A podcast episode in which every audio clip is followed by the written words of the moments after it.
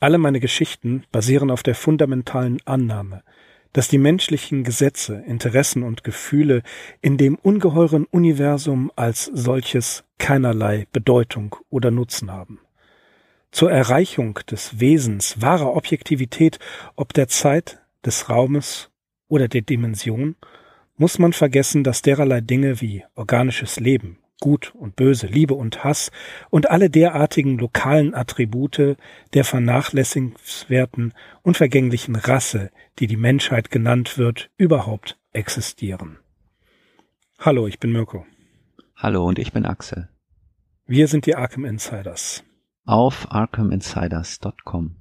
Dieses Eingangszitat stammt aus einem Brief von, natürlich H.P. Lovecraft, vom 5. Juli 1927 an den Herausgeber von Weird Tales, Farnsworth Wright, und eigentlich im Zusammenhang mit äh, Cthulhu und der Diskussion um Cthulhu geschrieben. Aber wir sprechen von einer anderen Geschichte heute, die meiner Meinung nach das kosmische Grauen, den, den kosmischen Horror, den Lovecraft äh, zum größten Teil erfunden hat, sehr gut darstellt. Wir sprechen nämlich heute aus, äh, Verzeihung, wir sprechen heute über die Farbe aus dem All. Und ähm, ja, ihr könnt es euch alle denken, wer die Zusammenfassung wieder hat. Der großartige Axel, der Zusammenfassende. naja, was bleibt mir anderes übrig, ne? ja, danke. Nein, sehr gut. Ich schätze deine Zusammenfassung sehr. Okay, dann steigen wir direkt ein. Ja, los geht's im Sommer des Jahres 1882 und zwar landet im Juni ein Meteorit auf dem Gelände der Familie Gardner, wo er neben dem Brunnen einschlägt. Aus dem nahegelegenen Arkham erscheinen drei Professoren der Miskatonic-Universität, um den kosmischen Besucher zu studieren. Dazu entnehmen sie eine Probe des unvermindert heißen Steins, der zudem langsam aber sicher zu schrumpfen scheint. Die Untersuchungen im Labor in Arkham ergeben, dass es sich um eine unbekannte Materie mit auffälligen Reaktionen handelt. Am bemerkenswertesten ist vielleicht die Farbigkeit des Steins oder besser gesagt Metalls, die keiner der bekannten, des bekannten Spektrums entspricht. Und äh, noch vor den Gardeners erfährt ihr Nachbar Amy Pierce von den Untersuchungsergebnissen, da die Gelehrten zuerst an seinem Haus vorbeikommen. Amy ist es auch, der sie an den Fundort begleitet, wo man A feststellt, dass der Meteorit weiter geschrumpft ist und B eine fremdartig farbige Kugel freilegt. Letztere zerbirst unter einigen Hammerschlägen, um nur mehr einen Hohlraum übrig zu lassen. Auch dieser löst sich schließlich im Labor auf. Und das ist auch das Schicksal des offenbar elektrisch geladenen Meteoriten, der kurze Zeit später während eines Gewitters mehrere Blitze anzieht, die ihn vollständig vom Antlitz der Erde löschen. Der Farmer Nahum Gardner stets, äh, steht anschließend eine Zeit lang im Mittelpunkt des allgemeinen Interesses, was ihn natürlich nicht davon abhält, mit seiner Frau und den drei Söhnen wie eh und je seine Ländereien zu bewirtschaften. Der Herbst verspricht eine üppige Ernte mit ungewöhnlich großartig entwickeltem Obst und Gemüse von schillernder Farbigkeit. Doch jeder Bissen davon schmeckt ekelhaft und erzeugt Übelkeit.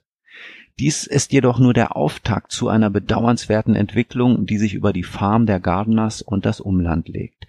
Die Leute selbst werden zusehends melancholisch und ja, was die Flora und Fauna betrifft, so verändert sie sich äußerst bedenklich. Zum Beispiel wird einmal ein Murmeltier mit einer völlig verzerrten Anatomie und Physiognomie erlegt.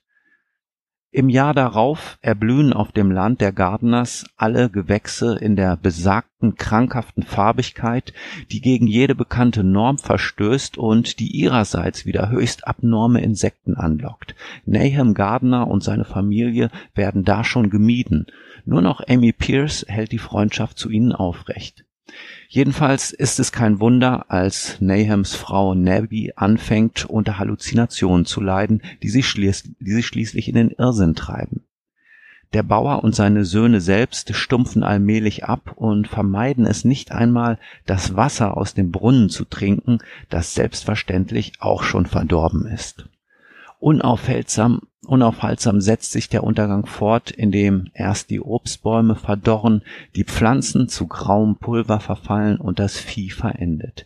Die Frage, die man sich stellen muss, hat sich hier eine neuartige Krankheit ausgebreitet und wenn ja, welche? Der eine Sohn, Thaddäus, folgt seiner Mutter in den Wahnsinn und wird gemeinsam mit ihr auf den Dachboden verbannt, wo er nach einigen Tagen unter unklaren, aber grauenhaften Umständen verstirbt. Seine beiden Brüder Mervyn und Sinas verschwinden spurlos, als sie das Wasser aus dem Brunnen schöpfen wollen. Bei seinem letzten Besuch findet Emmy einen nunmehr völlig verwirrten Nahum vor. Emmy nimmt sich ein Herz und begibt sich auf den Dachboden. Dort stößt er auf ein Etwas, das einmal Nebby Gardner gewesen sein muss. Barmherzig erlöst er das von einer farbigen Wolke belagerte Geschöpf von seinen Qualen. Als er wieder nach unten geht, vernimmt er verdächtige Geräusche, unter anderem das Plätschern von Wasser. Als er nach Nahum schauen will, erblickt er nur noch einen schon verwesenden Körper, dessen letzte gestammelte Worte um eine alles verzehrende Farbe aus dem Brunnen kreisen. Dann stirbt der arme Teufel. Emmy deckt den Leichnam mit einer Tischdecke zu und verlässt fluchtartig Haus und Grundstück. Nach all dem, was er erlebt hat, informiert er die Behörden in Arkham. Mit drei Polizisten, einem Leichenbeschauer, Gerichtsmediziner und Tierarzt kehrt Amy zur Gardner Farm zurück. Man findet nicht nur die erbärmlichen Überreste von dem Farmer und seiner Frau, sondern im Brunnen die schon skelettierten Söhne Mervin und Sinas. Daneben gibt der bodenlose, mit Fäulnisschlamm gefüllte Schacht weitere tierische Überreste frei. Als die Dunkelheit einbricht, begibt sich der Trupp ins Haus. Von dort werden die Männer Zeugen, wie der Brunnen und das daraus entleerte Wasser gespenstisch zu leuchten beginnen. Panik ergreift auch die draußen angebundenen Pferde, doch niemand wagt das Haus zu verlassen. Entsetzt sehen sie, wie sich die verdorrten Pflanzen und Bäume krankhaft hin und her bewegen. Eine Wolke schiebt sich vor den Mond und taucht die ganze Umgebung in völlige Dunkelheit. Doch nur für einen Moment. Tatsächlich tänzeln und flackern unzählige Lichtpunkte um die Äste der Bäume, genährt von der unbeschreiblichen Farbe, welche aus dem Brunnen strömt. Das Pferdegespann reißt sich los und flieht. Emmys Gaul aber wird ein Opfer der verfluchten Farbe, die nun auch im Hause leise zu phosphoreszieren beginnt. Durch die Hintertür retten sich die Männer ins Freie. Sie flüchten aus dem Tal und schauen erst von einem höheren Standpunkt aus zurück. Der Hof ist gänzlich im Bann der leuchtenden, so entsetzlich lebendigen Farbe und verglüht förmlich darin. Und noch bevor die Gebäude in einer Eruption auseinandersprengen, schießt eine Lichtsäule kometenhaft aus dem Brunnen in den Himmel, gefolgt von nachtschwarzer Finsternis und einem eisigen Wind. Seit diesem Ereignis sind 44 Jahre vergangen und Kunde davon hat uns ein Landvermesser aus Boston gegeben, der hier Vorarbeiten für einen geplanten Stausee erledigen soll. Dieser Chronist beruft sich auf die Erinnerungen des mittlerweile hochbetagten Emmy Pierce, der es nie geschafft hat, seine Heimat zu verlassen. Zum Glück wohnt der alte Mann nicht allzu nah an den einstigen Ländereien der Familie Gardner, welche völlig grau und öde daliegen und allgemein nur noch als verfluchte Heide bekannt sind. Der Landvermesser selbst aber hat gekündigt und ist nach Boston zurückgekehrt. Warum? Nun, nach allem, was wir wissen, gab es offenbar mehr als eine Leuchtkugel, welche die Wissenschaftler damals aus der Erde bargen. Und die Bauern behaupten, die Ödnis würde sich immer noch von Jahr zu Jahr um einige Zentimeter ausbreiten. Unser Landvermesser jedenfalls hofft inständig, dass die ganze Gegend weiträumig von den Wassern des geplanten Reservoirs geflutet werden wird, beabsichtigt freilich auf gar keinen Fall auch nur einen Schluck davon trinken zu wollen. Ende. Kein Heilwasser. Definitiv Tja. nicht. Im Gegenteil. Ein unheiliges Wasser.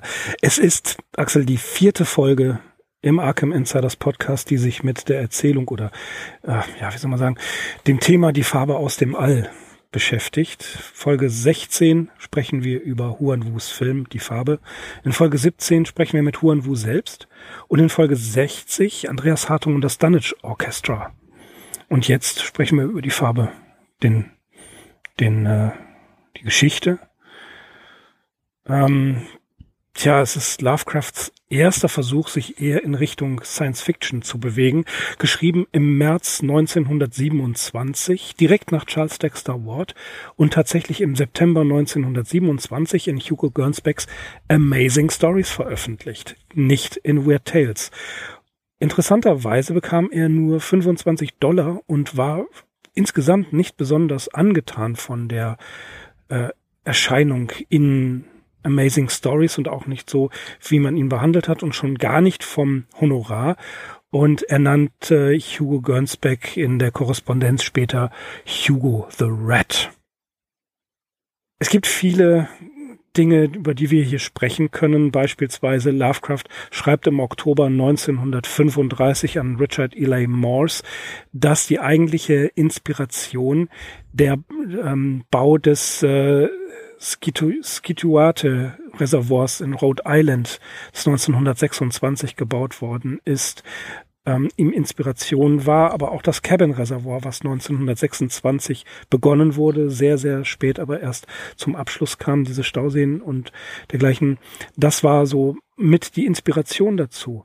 In einem Brief an Clark Ashton Smith vom 24. März 1927, das schreibt Lovecraft, dass er gerade dabei ist, eine Erzählung zu schreiben. Er meint die Farbe aus dem All, spricht aber eher von einer atmosphärischen Studie. Es ist ähm, dieser Erzählung, da bleiben ja wahnsinnig viele Fragen offen und ungeklärt. Und Joshi nennt das tatsächlich die besondere Stärke dieses Textes. Lovecraft schreibt in einem Brief an Vernon Shea vom 30.10.1931 über Arthur Mackens Erzählung The White People, dass ihre Stärke gerade im Fehlen von konkreten Erklärungen liegt. Und er betont, dass eine Weird Tale nicht in der konkreten Darstellung und Aufzählung von Ereignissen begründet liegt, sondern in der Andeutung und in der Darstellung menschlicher Empfindungen darauf. Und tatsächlich ist die Farbe aus dem All, ich glaube, die einzige oder eine der wenigen Geschichten, die der Kritiker Edmund Wilson, einer der wichtigsten Kritiker der amerikanischen Literatur, so eine Art ähm, Marcel Reich-Ranitzky hoch zwei, lobend erwähnt hat. Der Wilson hat einen Aufsatz geschrieben über, ähm, über Lovecrafts Werk, dem man entnehmen kann, dass er sich nicht wirklich tiefergehend damit beschäftigt hat, wahrscheinlich so en passant. Im Deutschen hieß es äh, Erzählung des Wundersamen und des Lächerlichen und das ist ein Totalverriss. Allerdings die Farbe aus dem All Edmund Wilson wähnt sie erlobend. Donald R. Burleson schreibt, dass der Horror nicht von einer außerirdischen Kreatur kommt, sondern von der Beschreibung der Reaktionen des Erzählers und eben ja das was äh, das was das mit den Menschen macht. Äh, David E. Schulz schreibt, The Cosmos now looms large in the background and is, its presence is palpable. Das finde ich auch sehr interessant. Das ist so eine Sache, über die wir ähm, sprechen werden, eben, dass wir, ja, das, was, was passiert, ist eigentlich, kann man vermuten, kein extraterranischer Angriff, sondern ja vielleicht ein Zufall, was für Lovecrafts kosmischen, das Konzept des kosmischen Horrors zutrifft. Das, was die Farbe repräsentiert, ist eben dieser, dieser Zufall. Ähm, sie wird nicht geschickt oder wahrscheinlich nicht geschickt, ist wahrscheinlich gar nicht motiviert und dafür gibt es keinen Beleg. Und sie ist einfach da und sie zerstört und sie kriecht weiter. Und das ist ja eines der Grundkonzepte von Lovecrafts Erzählungen. Sie bleibt vorhanden und sie ist im Unterirdischen. Und ähm, tja, die Inseln der glückseligen Ignoranz, die Lovecraft in, vor, in den ersten Paragraphen von Call of Cthulhu beschreibt. Auch das ist hier, es gibt jemanden, der muss es sagen, der Landvermesser, der gibt weiter, was andere ihm erzählt haben. Auch so ein Konzept von Lovecraft. Jemand findet einen Text oder findet eine Erzählung, kann die aber nicht für sich behalten und gibt sie weiter. Und das ist wie eine Warnung vor etwas, was katastrophale Ausmaße annehmen wird. Ja, ähm, die äh, äh, diese diese Unbedeutendheit der Menschen, dass diese Farbe da ist, ähm, sie wird alles übernehmen, sie wird möglicherweise die Erde er erobern und das ist das Schreckliche, aber nicht innerhalb eines Menschenlebens, sondern es geht langsam, aber sicher weiter. Das heißt, dieser Verfall, diese, ja, wenn man die, wenn man die Erzählung liest, Axel, das ist ja wirklich ein, ein ganz deprimierender Tonfall. Das zieht einen ja tatsächlich auch runter. Ja, und sie lässt natürlich die Action vermissen, die äh, zum Beispiel ein H.G. Wells mit äh, The War of the Worlds, der Krieg der Welten, noch an den Tag gelegt hatte. Trotzdem würde ich sie auch in einem weiteren Sinne schon äh, zu diesem ganzen Komplex der außerirdischen Invasion zählen, auch wenn ich dir natürlich absolut zustimme, dass wir es, dass wir es hier nicht mit irgendeiner Absicht zu tun haben, sondern dass also der Aspekt des Zufalls ganz oben steht. Also den muss man auf jeden Fall betonen und es passt natürlich viel besser zu Lovecrafts eigener Auffassung und auch zu seiner Konzeption. Ja, ähm, es ähnelt vielleicht so ein bisschen ähm, dem Erzählstrang, den Wells dann am Ende von Der Krieg der Welten eingeflochten hat, nämlich dass die Außerirdischen selbst, die Invasoren selbst ganz zufällig an einem Bakterium zugrunde gehen. So ist das, glaube ich, in dem Roman, ne? mit dem sie mhm. nicht gerechnet haben. Also sie ja. kommen einfach, ne, sie erliegen einer irdischen Krankheit, die sie nicht auf ihrer Rechnung hatten und vor der auch ihre äh, komplett komplexe marsianische Technologie und äh, ja ihre ihre Waffentechnik also völlig versagen muss. Und das hat mich so ein bisschen ähm, hier bei dieser Geschichte daran erinnert. Ja, ansonsten muss man es bedauern, dass es vielleicht Lovecrafts einziger Beitrag gewesen ist in Amazing Stories. Äh, er ist so ein bisschen hier der verhinderte Science-Fiction-Autor, wie ich finde. Richtig, und der ähm, hat diese Kombination zwischen Horror und Science Fiction hier herstellen wollen.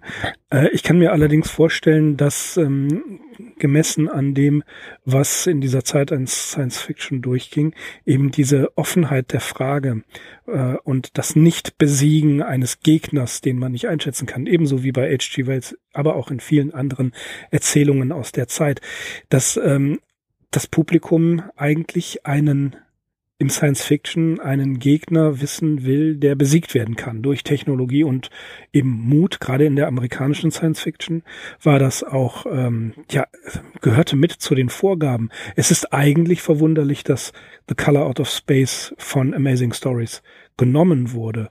Ähm, und das offen bleiben, also dass, dass diese Farbe weiter im Untergrund äh, äh weiter ja, wie soll man sagen, angreifen wird, die Menschen vergiften wird das ist eigentlich typisch Horrorerzählung.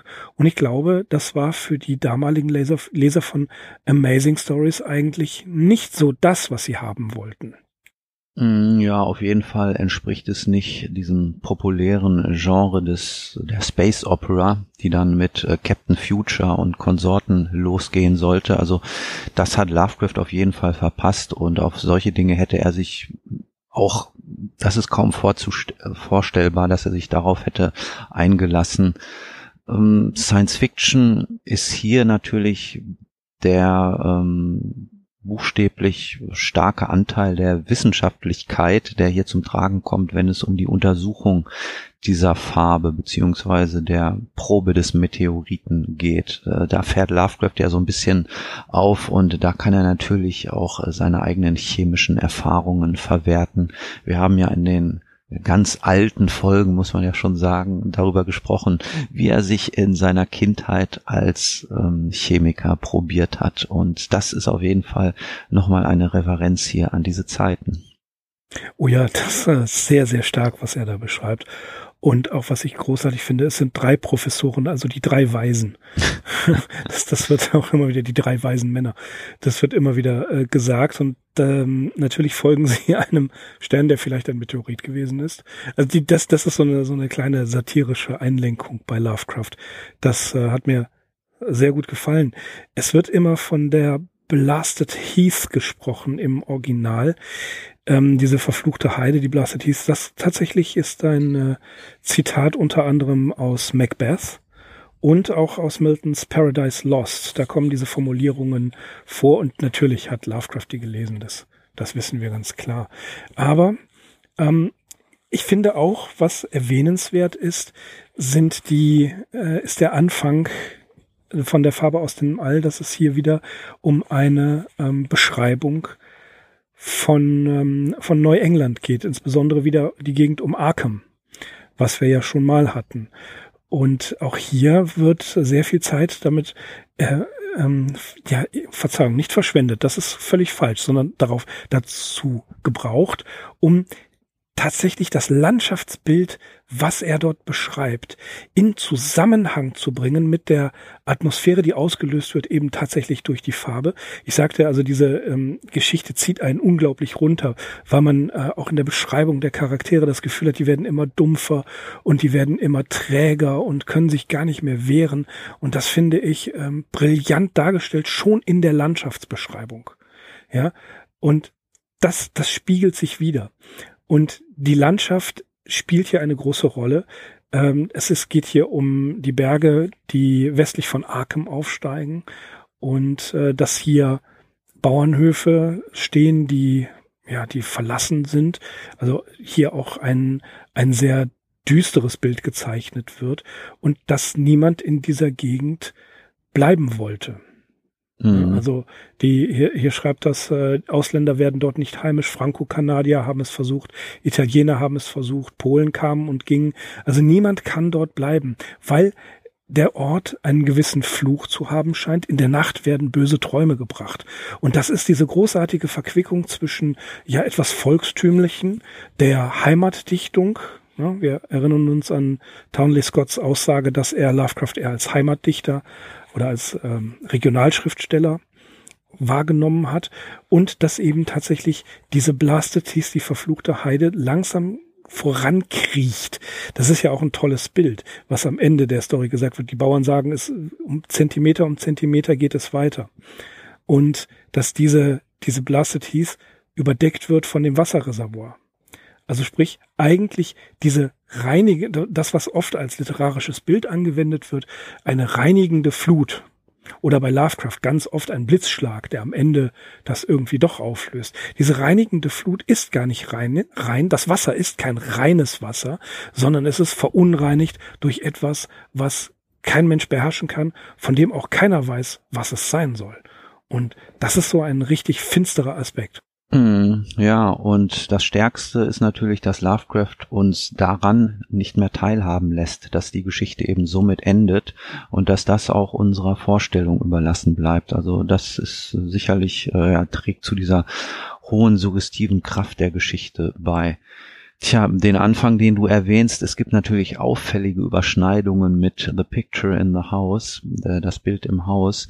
Da hat Lovecraft im Prinzip einfach äh, so eine gewisse Atmosphäre von dieser frühen Geschichte hierhin transportiert, um dann aber im Endeffekt etwas vollständig anderes daraus zu machen.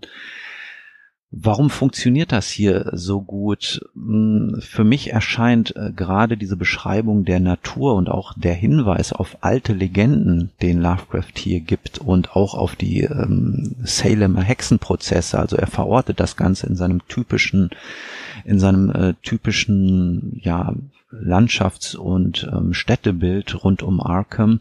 Das funktioniert halt hier so gut, weil er das quasi nur als Folie benutzt, um dann äh, ja diese, diese innovative Farbe hier anbringen zu können. Also um seinen wirklich relativ innovativen Ansatz hier, hier äh, ja in die Realität umsetzen zu können. Und das ist ihm wirklich aufs Beste geglückt hier, möchte man sagen. Es ist ja auch interessant, dass er ähm, hier gar nicht klar sagt, was die Farbe eigentlich ist. Mit, mit Cthulhu und Azathoth und dem jetzt so langsam ähm, erscheinenden Yoxotot haben wir ja Entitäten, die sich nicht beschreiben lassen. Das ist ja Lovecrafts, ebenfalls eines von Lovecrafts äh, ästhetischen Mitteln, da, das Unbeschreibliche eben weil es nicht in die Kategorien hineinpasst. Ein Anthropomorphismus, wie er in der Science Fiction der damaligen Zeit gerne gesehen wurde, weil sich die Leute was drunter vorstellen konnten unter diesem Gegner. Ein Gegner, der aussieht wie ein Mensch, ist, auch wenn er Superkräfte hat, immer noch besiegbar. Aber diese Farbe hat keine, keine wirkliche Konsistenz. Sie ist nicht greifbar. Ähm, zum Schluss wird gesagt, dass die Farbe wie ein, wie ein Gas ist. Und auch, das finde ich auch interessant, Yoxotot wird auch wie ein Gas beschrieben. Ja, also das, das ist vielleicht nicht beabsichtigt, aber so in dem, im Hinterkopf Yoxotot zu behalten, immer mal wieder äh, auch darauf hinzuweisen, dass er wie ein Gas ist, eine, eine Entität, die man schwer bis gar nicht beschreiben kann, finde ich äh, wichtig. Und gerade dieses Gegenüberstellen von einer eigentlich von Lovecraft favorisierten Landschaft, einer lieblichen Landschaft, Neuengland ist alles für ihn, äh, mit diesem Erleben des Erzählers einer verfluchten Landschaft, etwas Krankem, etwas, was sich ausbreitet. Das, äh, diese Gegenüberstellung ist, wie ich finde, sehr raffiniert geschrieben und sehr, sehr, sehr stark. Mm, ja, Lovecraft wird ja gelegentlich oder sogar vielleicht häufig dafür für gelobt, ähm, dass er versucht hat, das Unbeschreibliche zu thematisieren. Aber in der Praxis kann er diesem Lob eigentlich nicht standhalten. Also häufig übertreibt er es eigentlich mit seinen Überschrei äh, Beschreibungen und wird dann eben doch sehr konkret. Und dieses, diese Geschichte hier, The Color Out of Space, ist wirklich so ein tugendhaftes Beispiel, wo er das nicht gemacht hat. Und wenn du York Sothard erwähnt, dann kann man nur froh sein, äh, dass er dich nicht gehört hat und diese Idee nicht hier weitergesponnen hat, weil das kann man sich kaum vorstellen, dass diese Sache dann so geglückt wäre. Ich habe mich eh sowieso gewundert, warum die Geschichte in einem dieser Sammelbände bei Festa in äh, dem Band Chronik des Cthulhu-Mythos Nummer eins erschienen ist, weil ja, also mit dem Cthulhu-Mythos hat sie nichts zu tun. Es wäre hier viel passender gewesen, sie in diesen, das haben wir jetzt ja schon gesagt, in diesen Arkham-Zirkel zu packen, aber den gibt es halt nicht. Es gibt nur den Cthulhu-Mythos und deswegen muss sie äh, wohl oder übel in dieses äh, Prokrustes-Bett gezwängt werden. Nein, ich bin gegen eine Einteilung. Ich sage, die einzige wahre Anthologie kann nur chronologisch sein. Mhm. Nichts. Also ich, ich halte nichts davon, daraus irgendwelche Zyklen zu machen. Ja, natürlich, es gibt die Traumlande, es gibt den Arkham Cycle, aber wirklich ähm, in, genießen kann man Lovecraft nur, wenn man chronologisch miterlebt, wie er sich entwickelt. Mhm. Ja, damit äh, jede Anthologie über Lovecraft ist eine gute Anthologie. Es geht gar nicht so darum, sondern das ist ein bisschen puristisch von mir ausgedrückt. Ich meine, wenn man so ein paar Appetizer haben möchte, sollte man äh, ruhig 10, 15 Stories in einen Band packen und die Leute das genießen lassen. Willst du, hast du aber den Anspruch, das Ganze äh, umfassend darzustellen, dann geht nur chronologisch.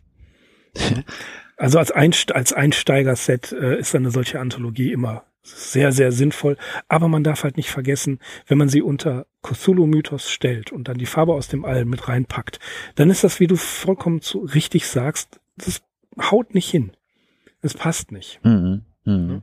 Also da sollte man ein anderes, äh, äh, anderes, anderen Titel wählen. Ich habe hier unter anderem das Ding auf der Schwelle. Das sind äh, sechs Geschichten, nein, fünf Geschichten äh, aus dem Surkamp Verlag. Da kann man es, ne, das ist halt das Ding auf der Schwelle, unheimliche Geschichten, fertig. Und äh, das ist äh, okay so. Äh, es, es, passt nicht in den, in, den, in den Mythos hinein, das ist nicht richtig. Dann eher Arkham Circle, ja, weil es in der Neu weil Neuengland hier wieder mal die Hauptrolle spielt, ähm, genau wie Providence in Charles Dexter Ward eine immense Rolle einnimmt, ist hier die Darstellung der Landschaft, die direkt mit den Ereignissen korrespondiert genau das gleiche. Das ist wie Theodor Fontane, diese, was ist das, die Mauer, die er da bei Ephibris zu Anfang, ich glaube, es ist eine Mauer, ich weiß es nicht mehr, äh, beschreibt, die ja schon vorwegnimmt das, was passieren wird. Mhm. Und ne, das, das, das äh, hat Lovecraft hier sehr kunstvoll gemacht.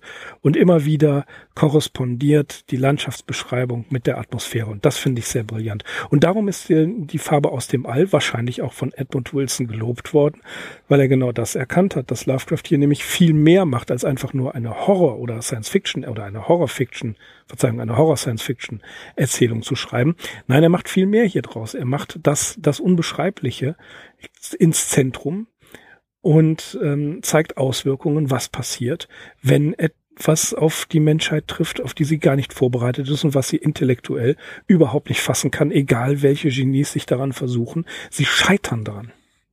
Tja, unter den Leuten, die lobende Worte für die Geschichte gefunden haben, findet sich Lovecraft erstaunlicherweise selbst an erster Stelle. Also wir könnten wiederholt hier Zitate von ihm anbringen, wo er sich nicht nur wohlwollend über die Geschichte äußert, sondern wo er ganz klar sagt, also ähm, sie gehört zum Besten, was er geschrieben hat, oder es ist das Beste, was er geschrieben hat. Oder er würde sie zum Beispiel auch auswählen für eine Anthologie.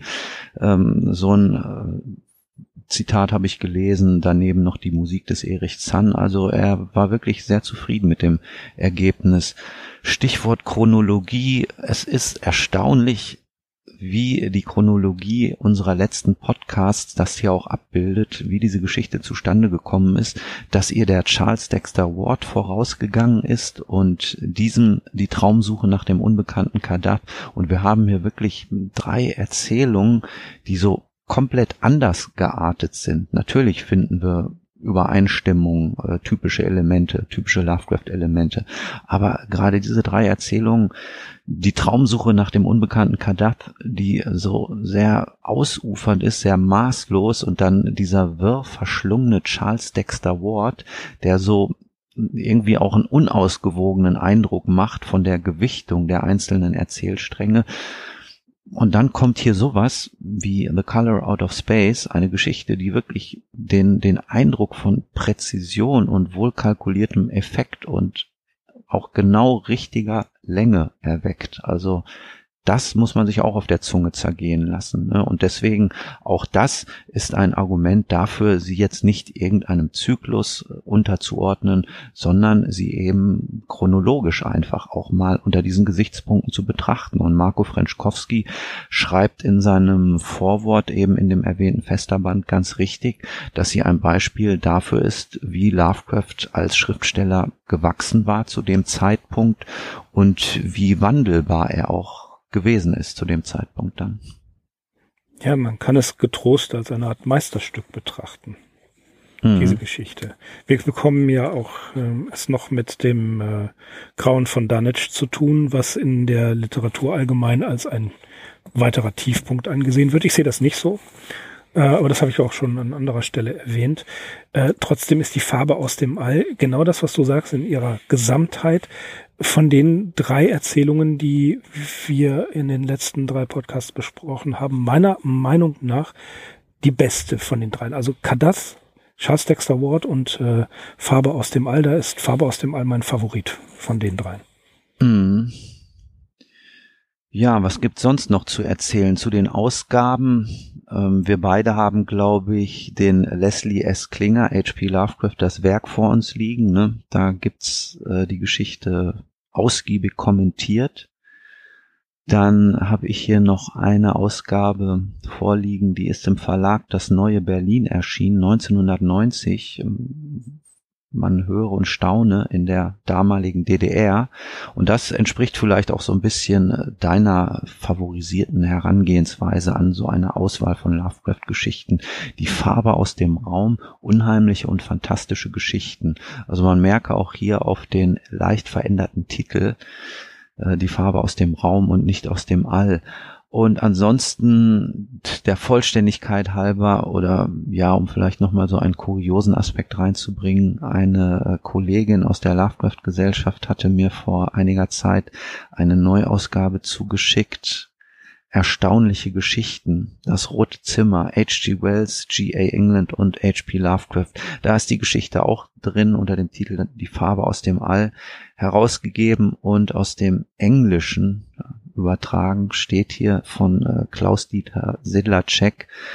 Ja, so ein mehr oder weniger privates Unterfangen, einige dieser alten Pulp-Juwelen nochmal in einer neuen Ausgabe herauszubringen. Allerdings äh, ein wenig überzeugendes Unterfangen. Also wie gesagt, das ist wirklich nur unter dem Aspekt hm. der Kuriosität hier zu vermerken. Naja, das ist auch, auch äh, was Schönes.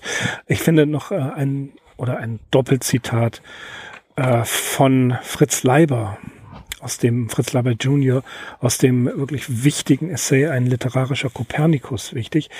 Da steht, ähm, mittlerweile war jedoch ein neuer Quell literarischer Stoffe entsprungen, also Lovecraft. Die erschreckend weitläufige und geheimnisvolle Welt, die die sich rasant entwickelnden Wissenschaften, vor allem die Astronomie enthüllten. Eine Welt, die aus Lichtjahren und Licht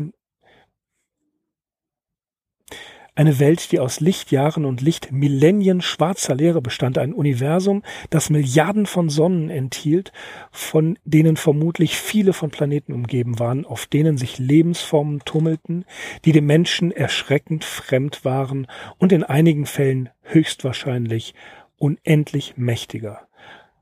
Und etwas später heißt es über Lovecraft, als er das Korpus seiner Schriften abschloss, hatte er das Gefühl gespenstische Furcht, fest mit solchen Begriffen verknüpft wie Grenze des Kosmos, außerirdische Lebewesen, ungeahnte Dimensionen und die denkbaren Universum, Universen, die jenseits unseres eigenen Raumzeitkontinuums liegen.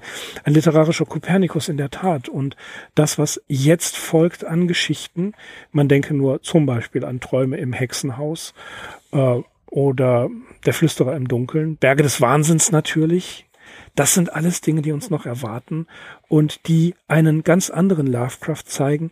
Ein Lovecraft, dem jetzt das kosmische Grauen gegenübersteht und dass er jetzt als, ähm, tja, als das Zentrum seines Werkes endgültig beschließen wird. Aber Axel, ein Wort noch. Ähm, wir haben ja sehr lange und sehr ausführlich über Huan Wus die Farbe gesprochen. Ähm, Die Monster Die ist, glaube ich, eine andere Verfilmung. Aber, und das ist, müssen wir erwähnen, ob wir wollen oder nicht, tatsächlich, ich habe geschaut ähm, den Film mit Nicolas Cage, die Tage erst. Mhm. Schön. Und dann erzähl mal, schildere mal deine Eindrücke. Meine nee, ich habe den nicht gesehen. Mhm. Konfus. Ich fand den Film konfus. Ähm, äh, er hat mir nicht gefallen. So, das, das liegt aber daran, dass ich ähm, mit anderen Hintergründen ähm, an den Film rangegangen war. Ich, äh, entgegen vieler böser Zungen, finde ich, Nicolas Cage ist kein schlechter Schauspieler. Das muss man dazu sagen.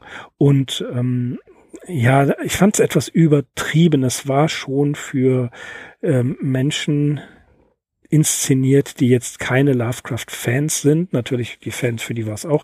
Äh, die vielen kleinen versteckten Hinweise, dass da ein Arthur Machen Buch gelesen wird und so weiter. Das ist natürlich äh, voller Absicht gewesen und äh, das habe ich auch immer wieder, das fand ich immer schön. Es gab da sehr viele kleine Easter Eggs versteckt, aber insgesamt ähm, hat es den, diesen für mich sehr deprimierenden Charakter der Erzählung nicht eingefangen. Es war ähm, ein bisschen Gore drin, nicht zu viel. Ja, also es war äh, überschaubar, aber irgendwie hatte ich das Gefühl, dass ähm, hier Regisseur, der Regisseur nicht in, also es nicht packen konnte.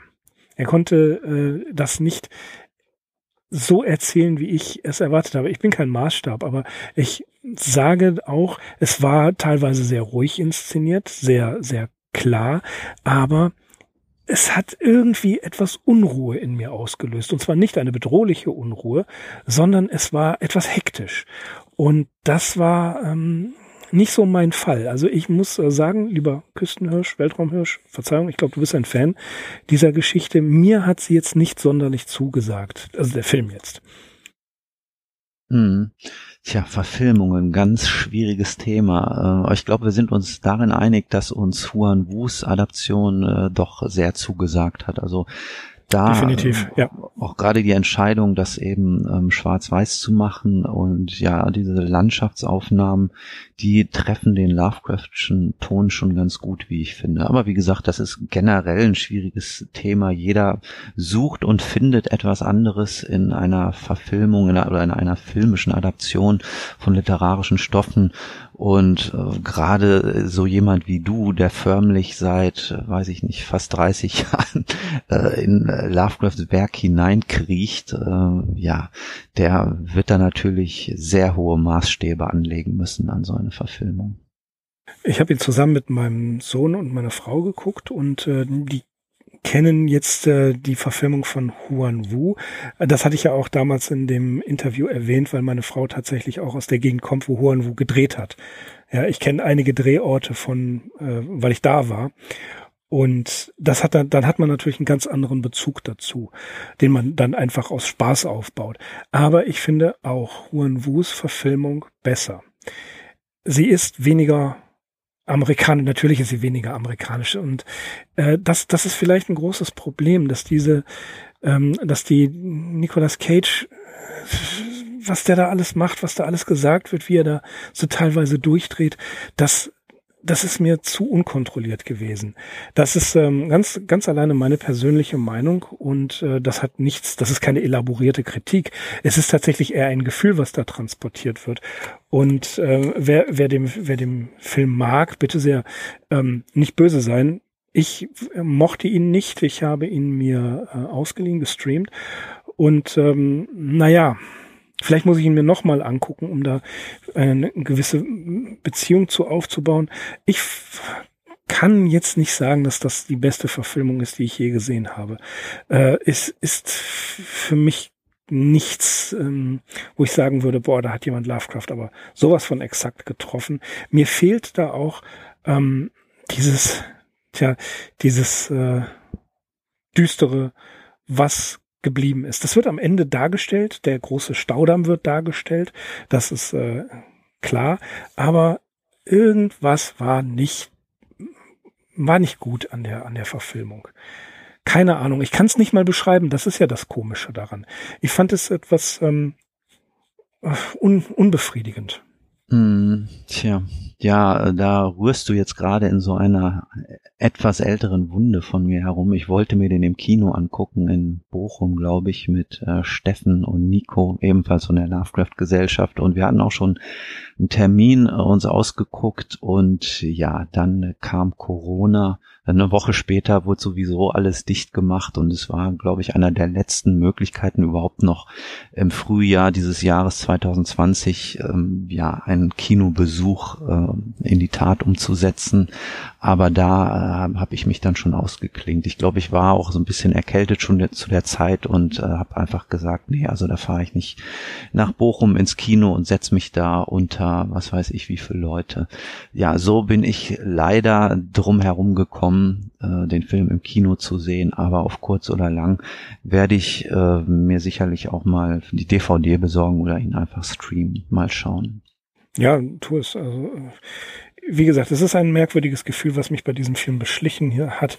Ich habe von Anfang an äh, war ich dem ich, ich war auch schon negativ eingestellt. Ich hatte auch irgendwie Befürchtungen, dass dieser Film mir nicht gefallen könnte. Du bist zu überkritisch. Ich bin zu überkritisch, denke ich auch. Wahrscheinlich. Ich äh, will das gar nicht in Abrede stellen. Ja, ähm, das, äh, das dazu gesagt, äh, überkritisch. Ja, liebe Leute, äh, die Farbe aus dem All. Übrigens kann man ein sehr schönes Hörbuch auf YouTube streamen. Wie heißt das Stream? sich anhören. Ich glaube, es ist der Synchronsprecher von Ethan Hawke, der es äh, erzählt und das hat mir sehr gut gefallen. Mhm. Das hat das hat er sehr schön inszeniert.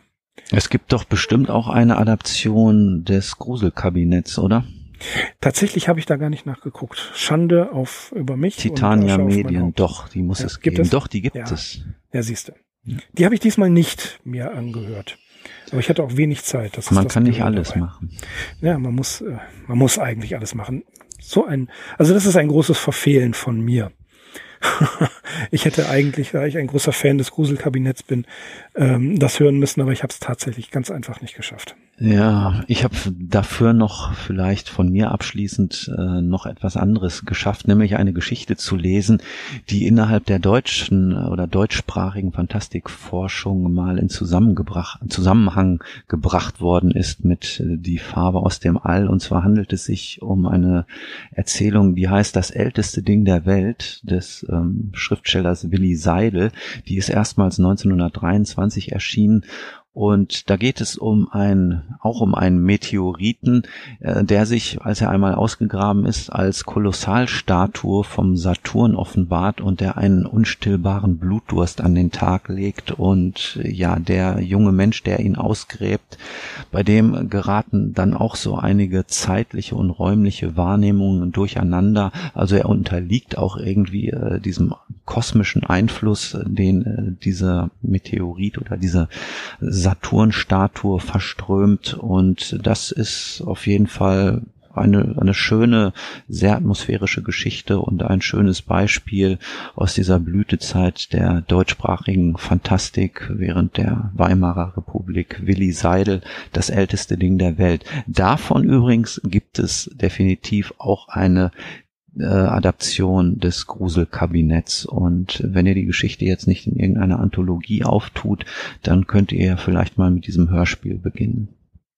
Das klingt interessant. Ich glaube, mhm. du hattest das irgendwo schon mal erwähnt. Jedenfalls kann mir das nicht unbekannt Möglich ist das, ja, ja. Mhm. Ja, gelegentlich sprechen wir auch über andere ja. Dinge. Ja, okay. Liebe Leute, das war's von uns. Eine Folge haben wir noch in diesem Jahr. Was das ist, wird noch nicht verraten. Aber aufmerksame Arkham Insiders Hörer wissen, kurz vor Weihnachten, na, was könnte das wohl sein? seid gespannt, seid gespannt. Gut, mein Freund Axel, jetzt hören wir mal auf hier mit Farben aus dem All. Wenn es denn sein muss. wir können noch weitermachen. Nein, was, was soll man erzählen? Wie gesagt, die äh, ausgiebig kommentierte Version äh, bietet der Klinger. Ansonsten, ja, ich glaube, das, was wir loswerden wollten, sind wir mal wieder losgeworden. Das, was, äh, Verzeihung, ähm, das, was ich noch unbedingt erwähnen wollte, ist, dass die einzige sinnvolle Existenz im Arkham Insiders Podcast besteht. Oder sagen wir mal die einzige, die eine gewisse Behaglichkeit ausströmt. Mhm. Ne? Ja, ja. Äh, gut. Das war es erstmal von uns und ähm, vielen Dank fürs Zuhören. Wir hoffen, wir konnten euch wieder ein wenig unterhalten. Und ähm, obwohl ihr das schon mindestens eine Milliarde Mal gehört habt, auch von uns nochmal der Wunsch, bleibt gesund und hört nicht auf allen Mist, den irgendwelche anderen Leute verzapfen. Das lohnt sich nicht. Ja, wir verabschieden uns und äh, sagen nochmal herzlichen Dank fürs Zuhören.